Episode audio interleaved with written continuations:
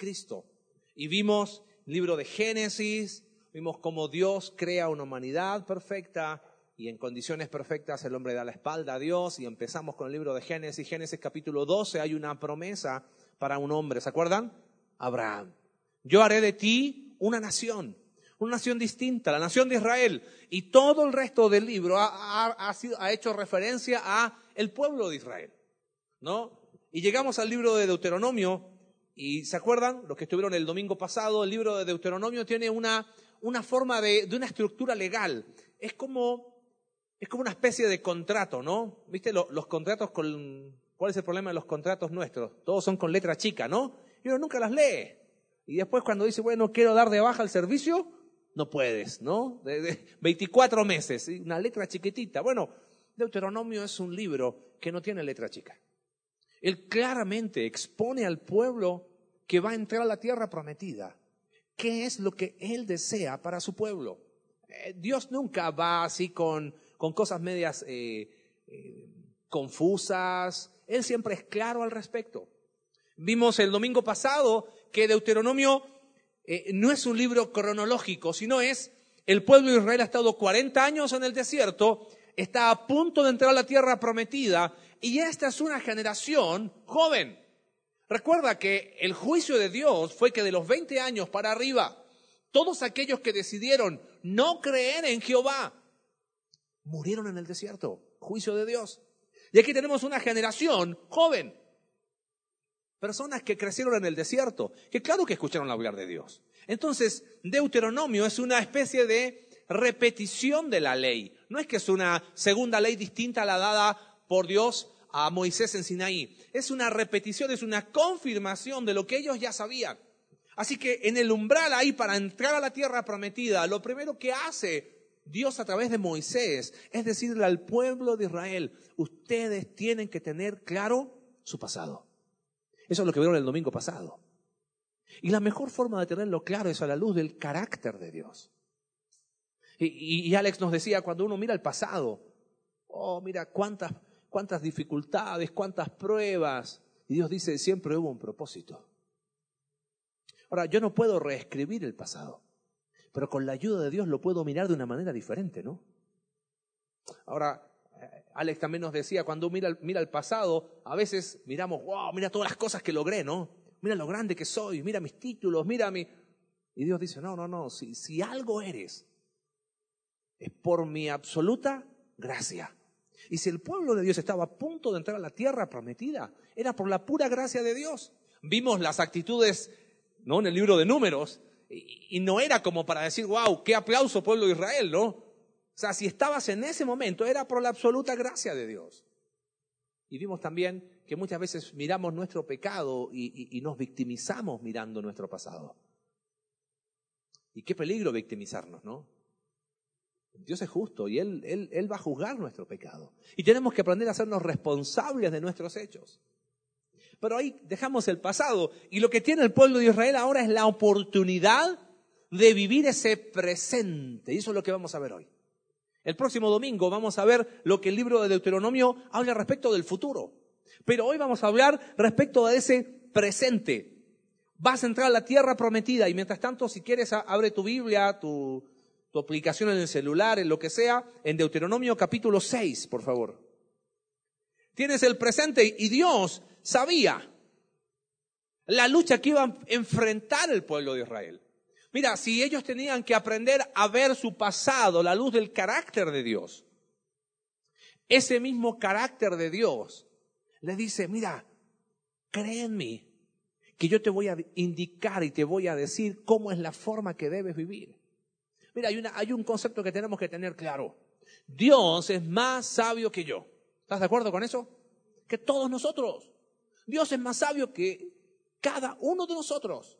Entonces el pueblo de Israel va a entrar a la tierra prometida y el conflicto, ¿cuál iba a ser? Bueno, ¿qué hago? ¿No? Y es la lucha entre la voluntad de Dios y la voluntad del pueblo. Entonces Dios le dice al pueblo de Israel, le dice, mira, yo soy más sabio que tú, Así como mi carácter te muestra que el pasado tú lo puedes comprender a la luz de mi carácter, tu presente también. Entonces, lo que hace Dios es decirle, mira, vas a entrar a la tierra prometida. Y podría darte muchas instrucciones. De hecho, todo el libro de Deuteronomio tiene que ver con instrucciones respecto a qué van a hacer en la tierra prometida. Pero, ¿viste cuando a veces nos dan instrucciones? ¿Qué hacemos nosotros? Sí, sí, sí, sí. sí. ¿Y después qué? Es lo mismo, ¿no? ¿Quién de nosotros lee un manual de instrucciones? Ahora, pero viste cuando a veces las mamás nos decían, mira, vas a quedarte solo, tienes que poner atención a esto, a esto, a esto, y de repente la mamá como que se le cambiaba el rostro y aumentaba el tono de voz, ¿no? Pero esto no se te puede olvidar. ¿Y uno qué hacía? Ah, si me acuerdo de eso, al menos la libré, ¿no? Era algo prioritario. Era algo que tenía una importancia absoluta. Sabes que el pueblo de Israel, al igual que nosotros, somos bien básicos, ¿no? Y es como que el pueblo de Israel, Dios le dice, mira, vas a entrar aquí a la tierra prometida, vas a empezar a vivir el día a día. Entonces Dios le dice, mira, vamos a establecer prioridades. Ahora, quizás tú me dices, bueno, prioridades, claro, primero Dios, eh, segundo eh, mi esposo, tercero mis hijos, a trabajo, iglesia. No, no te hablo de ese tipo de prioridades. Porque ahí estamos todos de acuerdo. Estoy hablando de que cuando entras a la tierra prometida, bueno, ¿y ahora qué hago? ¿Por dónde empiezo? ¿Qué es aquello que, que, que tenemos que colocar como fundamento? Porque nunca te olvides de esto. ¿Podemos hacer algo con el pasado? No. Lo podemos ver bajo el prisma de Dios. ¿Podemos hacer algo con el futuro? Sí, puedo proyectar, puedo planear, pero el futuro no llegó todavía. Que yo sepa, hoy es domingo, no es lunes. Y por más que te afanes, no va a llegar el lunes hasta que llegue el lunes. ¿Qué es el regalo que Dios nos da? El hoy. Constantemente en la escritura se ha establecido un día, hoy, el presente. Vas a entrar a la tierra prometida. ¿Qué vamos a establecer como prioridades, como elementos fundamentales para que ese presente sea distinto al pasado que ellos habían vivido? Mira cómo empieza la lectura en el capítulo 6 de Deuteronomio. Dice, estos pues son los mandamientos, los estatutos y decretos que Jehová vuestro Dios mandó que se os enseñasen. Acá están tus obligaciones. Acá están los mandamientos. Tú sabes lo que tienes que hacer. Recuerda, cuando hablamos de la ley, Éxodo capítulo 20, ¿te acuerdas cómo se resumía? Ama a Dios y llama a quién? a tu prójimo, ya está. Ellos sabían, no es que no sabían. Acá están los mandamientos, dice Moisés. Acá están los estatutos, acá está tu, tu responsabilidad. Acá están los decretos, y ese concepto de decretos es muy interesante. Acá está tu obligación legal. Y da la idea de, como toda obligación legal, si yo la cumplo, me voy a ver beneficiado. Pero si no la cumplo, me voy a perjudicar. Quiero que entiendas algo. Estos mandamientos, estatutos y decretos eran para beneficio del pueblo de Israel. Dios no ganaba con que el pueblo le obedeciese.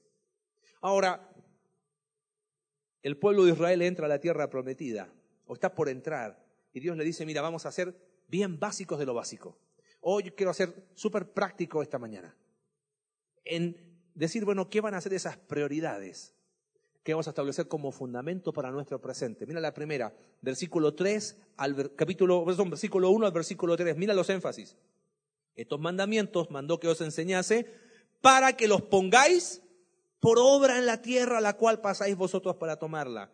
Para que temas a Jehová tu Dios, otra vez, guardando todos tus estatutos y sus mandamientos que yo te mando. Tú, tu hijo y el hijo de tu hijo, todos los días de tu vida. Verso 3, Oye pues, oh Israel, otra vez el énfasis, y cuida de ponerlos por obra, para que te vaya bien en la tierra que fluye leche y miel, y os multipliquéis como te ha dicho Jehová, el Dios de sus padres. ¿Cuál es la primer prioridad que Dios le dice al pueblo de Israel? Hey, aquí, acción. Acción. Los tres versículos repiten el mismo concepto. Vamos a la acción. No te dice, bueno, aquí están los estatutos, memorízalos. Ahora, ¿está mal memorizar? No. No te dice, acá están los estatutos, medita en ellos. Hemos hablado mucho de la importancia de meditar en la palabra de Dios. Pero ¿cuál es nuestro eterno problema? Que nos quedamos ahí. No, no, ¿cómo? Estoy meditando. Ahora, vas a entrar a la tierra prometida. Cuida de ponerlos por obra. Primer prioridad, acción. Y, si podemos darle una explicación, ¿sabes qué? Yo creo que tenemos que pasar de la intención a qué cosa? A la acción.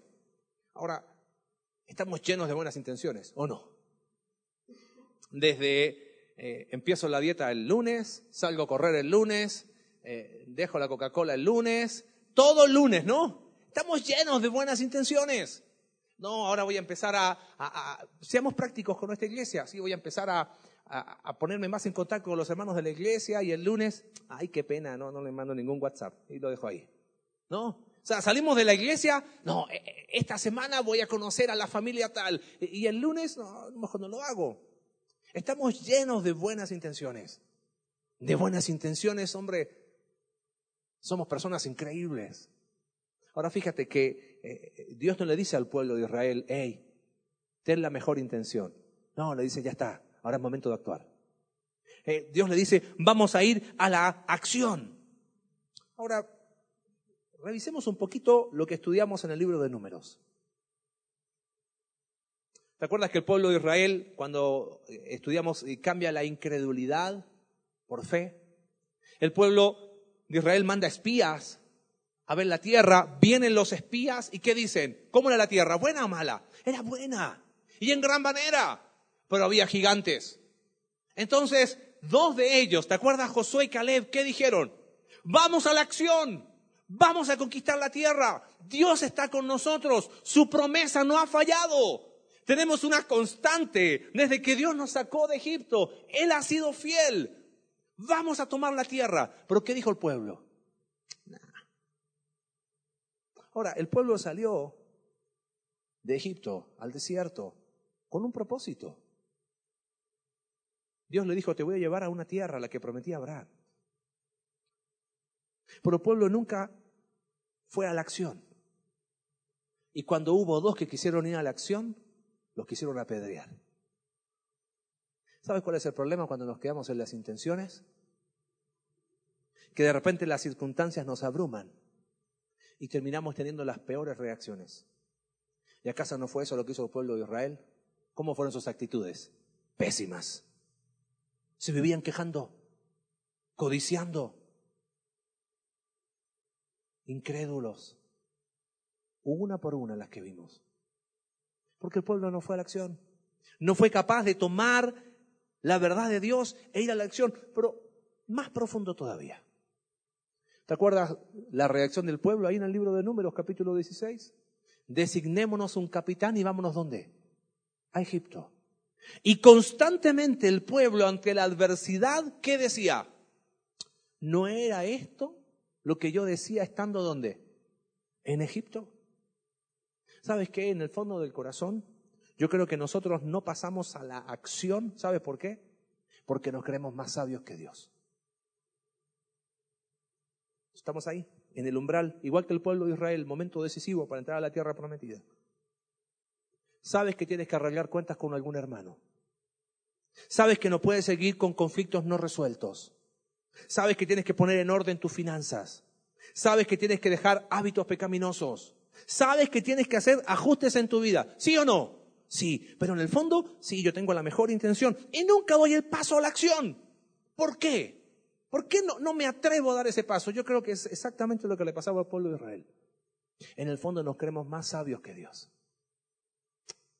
Total. Entonces no, no damos el paso. Me encanta que Dios es súper sencillo y súper simple. Y Dios le dice al pueblo de Israel, ¿vas a entrar en la tierra prometida? Perfecto, pon por obra. Ya lo conoces, ya sabes. Te lo repitieron año tras año, día tras día. Otra vez quiere que te lo repita, dice el Señor. Si te puedo traducir de otra manera los primeros tres versículos. Dios le está diciendo al, pueblo de Israel, tú sabes, ponlo por obra. Vamos a la acción. Primera prioridad, acción. Segunda prioridad. Fíjate, versículo 4 y versículo 5. Dice, oye Israel, Jehová nuestro Dios, Jehová uno es. Y amarás a Jehová tu Dios de todo tu corazón y de toda tu alma y con todas tus fuerzas. Si la primer prioridad, la primera cosa que ellos tenían que entender en ese presente que tenían por delante, era vamos a poner eh, acción, vamos a poner por obra lo que hemos aprendido.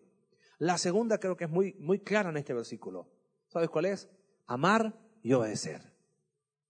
Tenía, tenía títulos más largos, pero hoy quiero que nos vayamos, pero aquí clarito.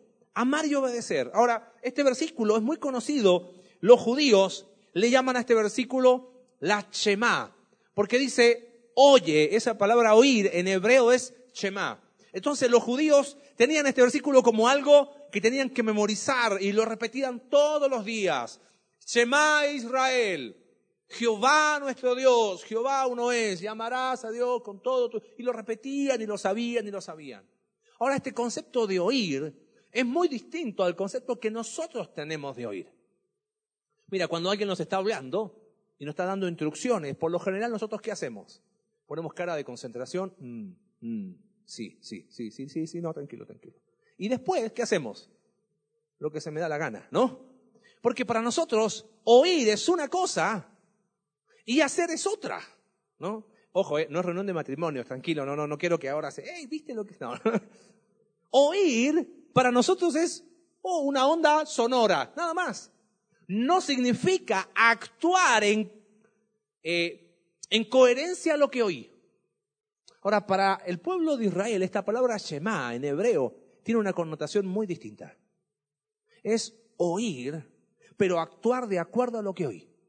Por lo tanto, ellos no disociaban oír de obedecer. ¿Me capta la idea?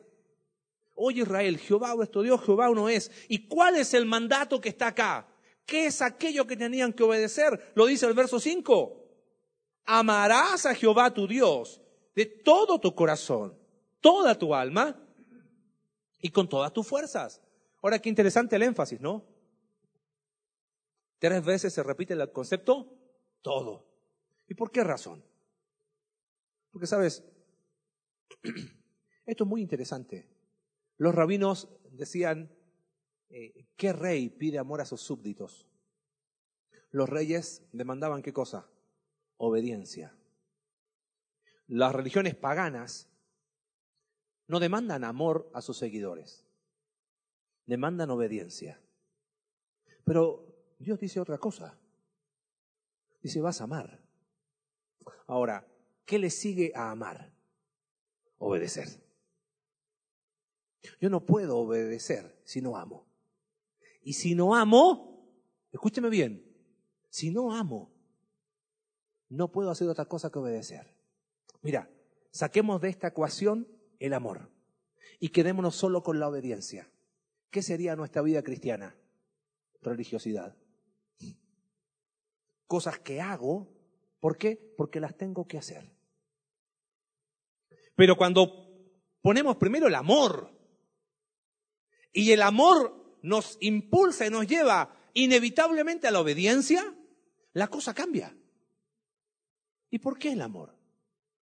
Segundo de Corintios capítulo 5, verso 14 es un verso precioso. Pablo dice eh, que el amor de Cristo nos constriñe ese concepto es nos impulsa. Es una fuerza que va de adentro afuera y no me deja quieto. El amor de Cristo por mi vida me lleva a obedecer, no me lleva a otra cosa, dice Pablo. Pensando esto, que si uno murió, Jesús, luego todos murieron para los que viven, los que hemos recibido a Jesús como nuestro único Salvador. Ya no vivan para sí, sino para aquel que murió y resucitó por ellos. ¿Te das cuenta que Dios no le dice, mira, aquí está una serie de cosas? No, mira, mira, pueblo de Israel, vas a entrar a la tierra prometida. Acción. No, no intenciones, acción. Vamos a poner en la práctica. Pero lo vamos a hacer con la motivación correcta. Amar y obedecer. Mira, una vez hablaba con un hombre y me decía, pero ¿cómo amo a Dios? No entiendo qué es amar a Dios. ¿Cómo, de qué manera le puedo amar? Yo creo que ahí es donde a veces fallamos en no entender cómo surge el amor a Dios en nuestro corazón. Primera de Juan capítulo 4 nos enseña una verdad absoluta. Nosotros le amamos a quién? A Él. ¿Pero por qué? Porque Él nos amó primero. ¿Cómo voy a poder amar a Dios? ¿Viniendo más el domingo? Ven, te va a ayudar, pero no es suficiente. ¿Haciendo cosas para Dios vas a amar a Él? ¿Dónde encuentro la razón para amarle? El amor de Cristo es mi impulso. ¿Sabes dónde es? Es en la cruz. Eso es lo que dice Pablo. ¿Tú quieres encontrar una razón para amar a Dios? Esta tarde tienes que mirar la cruz de Cristo. ¿Vamos a amarle por todos los beneficios que Él nos da? Yo podría decir, bueno, sí, no, amémosle porque Él nos da una familia y no va a faltar el negativo que dice, no, mi familia es horrible. Amémosle porque Él nos da trabajo y no va a faltar el quejoso que va a decir, no, mi trabajo es pésimo. No le amamos por las cosas que Él nos da, le amamos por la cruz de Cristo, porque esa maldita cruz era tuya y mía. Cuando un hombre contempla la cruz y no se quiebra, yo yo me haría un examen al corazón. Algo no anda bien. Cuando uno contempla la cruz y no dice, Señor, ese fue tu amor, y eso no me quiebra, algo no anda bien. Ahí es donde empieza el amor. Entonces el pueblo de Israel recibe una instrucción. Hey, oye, oye, ¿qué cosa? Que Jehová nuestro Dios es uno para amarle con todo nuestro corazón. Y ese amor va seguido a obediencia. No pueden ir separadas. Si esta mañana quizás tú me dices, pero Marce, amar a Dios, yo creo que necesitas un encuentro ahí otra vez en la cruz. ¿eh? Hay un viejo himno que dice, la cruz, en la cruz, yo primero vi la luz. Y las manchas de mi alma, yo la ve. Una persona que mira la cruz y, y simplemente ve dos palos de madera, me parece que no ha entendido algunas cosas. ¿Cuáles eran las prioridades que el pueblo de Israel tenía que tener claras entrando a la tierra prometida? La primera, la acción. No más intenciones, acción. Cuida de poner por obra lo que yo te he dicho. ¿Qué era la otra prioridad que ellos tenían que tener clara entrando a la tierra prometida? Amar y obedecer. Porque si no hay amor, ellos iban a ser exactamente igual que un pueblo pagano. No. Amar y obedecer. En tercer lugar, fíjate el texto ahí en eh, versículo 6. Dice, y estas palabras que yo te mando hoy estarán sobre tu corazón y las repetirás a tus hijos y hablarás de ellas estando en tu casa y andando por el camino y al acostarte y cuando te levantes y le atarás como una señal en tu mano y estarán como frontales entre tus ojos y las escribirás en los postes de tu casa y en tus puertas. Quizás uno a la luz de este versículo diría, bueno, la prioridad ahí tiene que ver con enseñar a nuestros hijos, pero no. Yo creo que aquí hay otro concepto. ¿Sabes cuál es? Ejemplo. Primera prioridad, acción. Vamos a poner por práctica lo que aprendiste. Segunda prioridad, amar y obedecer. Vamos a tener motivos puros. Tercera prioridad, pueblo de Israel, vas a entrar a la tierra prometida. Tienes que tener ejemplo. ¿Y por qué hablo de ejemplo? Porque el versículo habla de que las repetirás a tus hijos y a los hijos y andando por el camino. Yo he escuchado muchas personas que dicen, no, los judíos fueron geniales en esto. Repetían a sus hijos, a sus hijos, a sus hijos y memorizaban y, y como que eh, distorsiona a veces los conceptos. Ellos, cuando dice ahí el texto que eh, andarán por, las hablarás con ellas estando en tu casa, las atarás como una señal en tu mano y estarán como frontales entre tus ojos. ¿Viste los, los judíos ortodoxos que tienen como unos, unos rulitos así largos y colocan unas cajitas ahí? Se llaman filacterias. Es una cajita chiquitita y escribían un, un, un, versículo, lo metían ahí y lo colocaban. Después se lo, se lo colocaban aquí en el brazo una cajita, y mientras más de esas tenían, se supone que estaban cumpliendo el versículo 8, que las atarás como una señal en tu mano y todo eso. Ahora, evidentemente no sirvió de mucho, ¿no? Porque el Señor Jesús le dijo al pueblo de Israel, hipócritas, este pueblo de labios me honra, pero ¿qué cosa? Su corazón está lejos de él. Es más, en el capítulo 23 de Mateo, Jesús le dice, ay de vosotros fariseos, ponen carga que ni siquiera ustedes tocan con los dedos, ensanchan sus filacterias, buscando siempre lo visible. Es más, al libro de Deuteronomio le sigue Josué, y después de Josué viene el libro de jueces. No han pasado muchos años entre que el pueblo de Israel se calcula entre siete y ocho años que conquistan la tierra. Capítulo 2 de jueces. Y el autor del libro de jueces dice unos versículos que son súper tristes. Dice que se murió Josué. Y se murió toda la generación que estuvo con Josué. Y se levantó otra generación que no conocía a Jehová su Dios ni la obra que había hecho. ¿Cómo no lo iban a conocer? ¿Acaso no se la tenían que repetir a los hijos y a los hijos de sus hijos? Es que yo creo que ahí estuvo el problema. Volvemos a la lectura en el versículo 6 de Deuteronomio. Y estas palabras que yo te mando hoy, ¿qué palabras? ¿Cuáles eran las palabras? ¿Qué es lo que era el mandato que debía ser el motivo principal de su vida?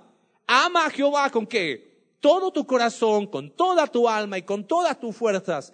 Esas palabras que yo te mando hoy, y esto por favor subráyalo, estarán sobre tu corazón. Y después que están sobre tu corazón, ¿qué vas a hacer? La vas a enseñar a tus hijos y a los hijos y a tus hijos y a los hijos y todo lo que sigue después. ¿Sabes qué significa la expresión hebrea esa? Estarán sobre tu corazón. Estas palabras encontrarán cabida en tu corazón. Amados,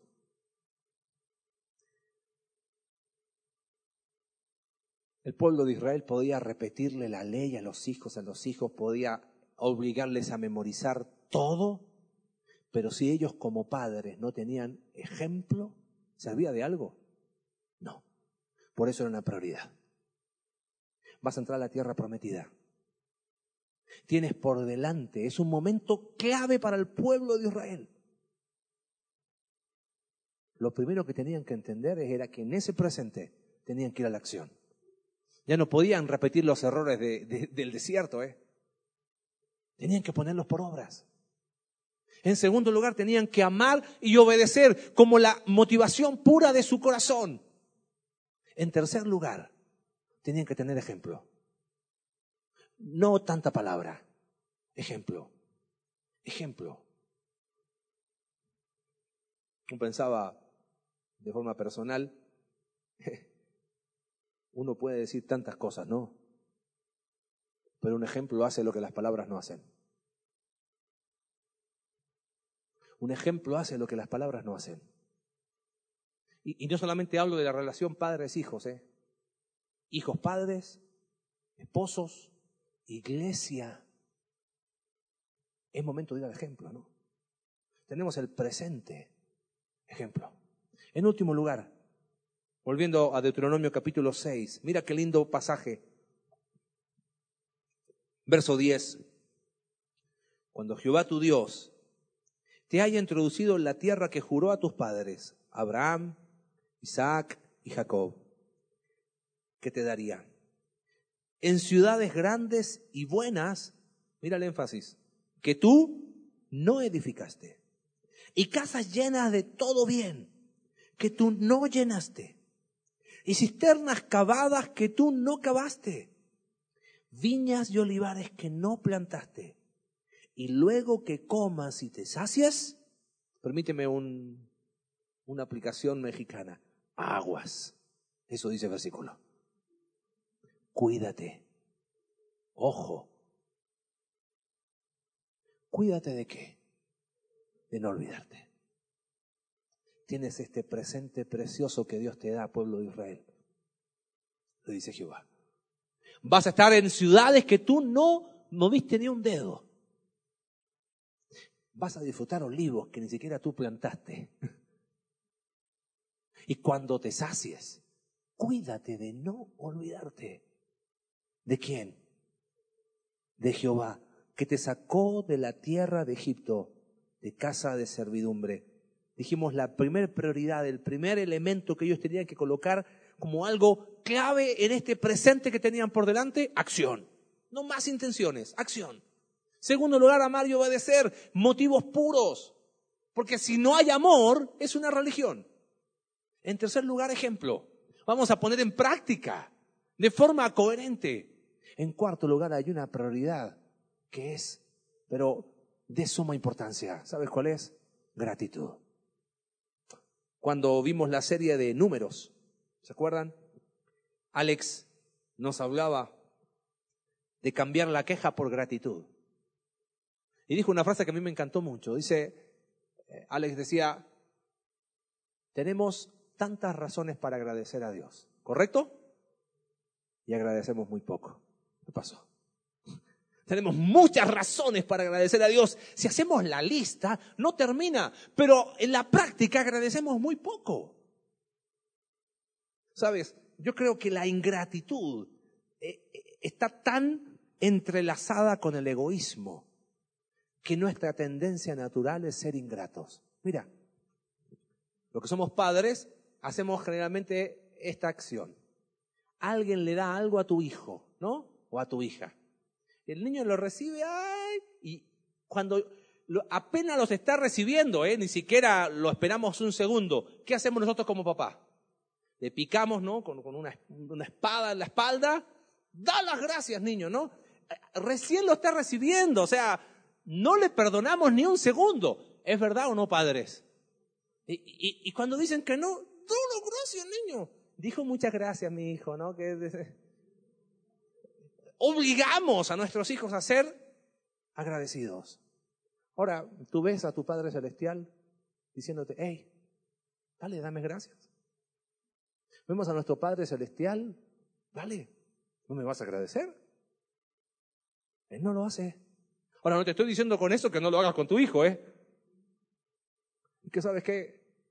Eh, un hombre dijo una vez, Dios ama la gratitud y la extraña cuando ésta no está. Cuando Jesús sanó a los diez leprosos, de repente los diez se dan cuenta que están sanos, pero ¿cuántos vuelven? ¿Y qué le dice Jesús a ese leproso? ¡Wow! ¡Qué agradecido que eres! No, no le dijo eso le preguntan, eh, ¿dónde están los otros nueve? ¿No eran diez acaso los que yo sané? Dios ama la gratitud. La extraña cuando no está. Estoy convencido que la ingratitud es el inicio de la decadencia espiritual. Cuando miramos la cruz y no agradecemos, cuando miramos las bendiciones que tenemos y no agradecemos, cuando de repente hiciste un buen negocio, ¡ah! qué bueno que soy, soy el mejor. Qué necios que somos. Entonces empezamos a vivir un presente infructuoso. Un presente que probablemente, ¿sabes por qué? Porque nos hemos quedado solo en la intención. Dios le dijo al pueblo de Israel, hey, cuídate de poner por obra. Empezamos a vivir un, un presente quizás infructuoso porque nos hemos quedado solamente con cumplir y nos olvidamos que es amar y obedecer. Y la única forma de amar es mirando la cruz todos los días. Quizás tu presente es frustrante porque no hay ejemplo en tu vida. No saco nada con predicar si, no, no procuro ser un ejemplo. Primero, para mí el palo, en serio. No sirve si no hay ejemplo. Y quizás nuestro presente tiene un, sabor medio amargo, porque no hay gratitud. Teniendo tantas razones para agradecer, agradecemos tan poco. Y, y Dios le dice, hey, cuídate de no olvidarte. Dios es más sabio que nosotros, ¿no? Tenemos la oportunidad de ser presente. Vamos a vivirlo a la manera de Dios. Ahora me encanta cómo termina este pasaje, porque cuando nuestros padres nos daban instrucciones, venía la pregunta mágica de todo hijo. ¿Cuál es? ¿Y por qué? ¿No? si ahora eres padre y te frustras cuando tu hijo te pregunta por qué, bueno, tú hacías lo mismo, ¿no? Y después el padre decía, bueno, porque es bueno que tenga modales de educación, por darte un ejemplo. ¿Y qué decíamos nosotros como hijos? ¿Y por qué? bueno, porque es necesario. y, pero como los hijos no nos quedamos nunca tranquilos, ¿qué hacíamos después? ¿Y por qué? Entonces después venía la palabra santa del Padre, ¿no? ¿Cómo se terminaba esa conversación? Porque sí, porque yo soy tu papá. Fin de la conversación. ¿Correcto eso? Eh, listo, y se acabó. Ahora, Dios que es más sabio que nosotros. Nosotros podemos decirle, bueno Señor, ¿y por qué todas estas prioridades? Y Dios perfectamente nos podría decir, porque sí, porque soy Dios. Y nosotros tendríamos que cerrar la boca y agachar la cabeza, ¿o no? Pero sabes que Dios es más grande que nosotros. Él es un Padre celestial que aún termina este pasaje explicándonos el por qué. Mira lo que dice el versículo 20. Dice, mañana cuando te preguntare tu hijo diciendo, ¿qué significan los testimonios, estatutos y decretos? Como había empezado el capítulo 6, ¿ves? ¿Qué significan estas cosas? ¿Por, qué tenemos que hacer esto? ¿Por qué tenemos que, llevar la palabra a la práctica? ¿Por qué tenemos que entrar en la acción? ¿Por qué tenemos que amar y obedecer por sobre todas las cosas? ¿Por qué tenemos que tener una, vida coherente? ¿Por qué tiene que haber gratitud en nuestro corazón? Y el niño, ¿por qué, papá? Y mira la respuesta de Dios. Entonces dirás a tu hijo, nosotros éramos siervos de Faraón en Egipto y Jehová nos sacó de Egipto con mano poderosa, ¿ves? Para poder entender nuestro presente teníamos que tener claro nuestro pasado, por eso empezamos ahí el domingo pasado. Dios de ahí nos rescató, no fue sin propósito. Jehová hizo señales y milagros grandes y terribles en Egipto sobre Faraón y sobre toda su casa, delante de nuestros ojos. Mira qué lindo. Y nos sacó de allá para traernos y darnos la tierra que juró a nuestros padres. Y nos mandó Jehová que cumplamos todos estos estatutos y que temamos a Jehová nuestro Dios, porque sí, para que nos vaya bien todos los días y para que nos conserve la vida como hasta hoy. Y tendremos justicia cuando cuidemos de poner por obra todos estos mandamientos delante de Jehová nuestro Dios, como Él nos ha mandado. No está hablando de prosperidad, obviamente. ¿Sabes para qué Dios puso prioridades para ese presente del pueblo de Israel? Simplemente para su beneficio. Amados míos, nosotros no le hacemos ningún favor a Dios poniendo nuestra vida en orden. Nosotros no le hacemos ningún favor a Dios estableciendo las prioridades correctamente. Al fin y al cabo, los que nos beneficiamos somos quienes? Nosotros. Dios nos regala un día, hoy. El pasado verlo desde la perspectiva de Dios. El futuro los ponemos en sus manos. Este presente que Dios nos regala, vivámoslo de manera tal de que no solamente le agrademos, sino que al final nosotros somos los grandes beneficiados. Vamos a orar. Señor, te damos gracias en esta tarde por tu palabra. Señor, este libro de Deuteronomio, este momento decisivo donde el pueblo de Israel está entrando a la tierra prometida, donde Señor tú vuelves a repetir la ley y marcas énfasis muy importantes que han de ser de enseñanza para nosotros. El domingo pasado hablamos del pasado. Señor, hoy hablamos del presente. Y quizás, Señor, dentro de los que estamos acá, hay algunos cuyo presente no es el mejor.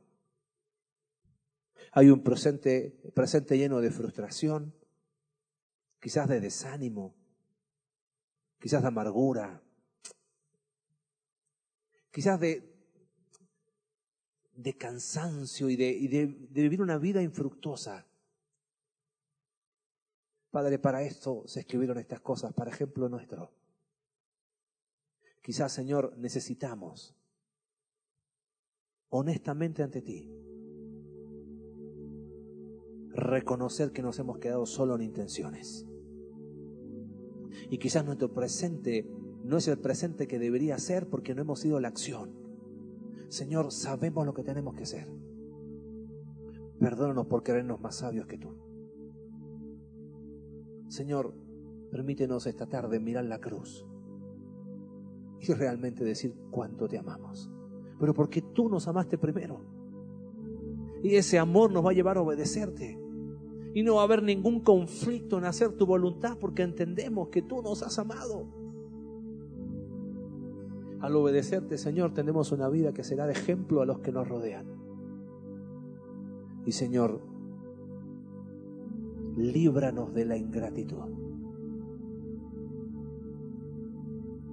Haznos siempre personas agradecidas, que puedan vivir un presente victorioso, un presente que te dé gloria a ti. Oramos Dios en el nombre de Jesús. Amén.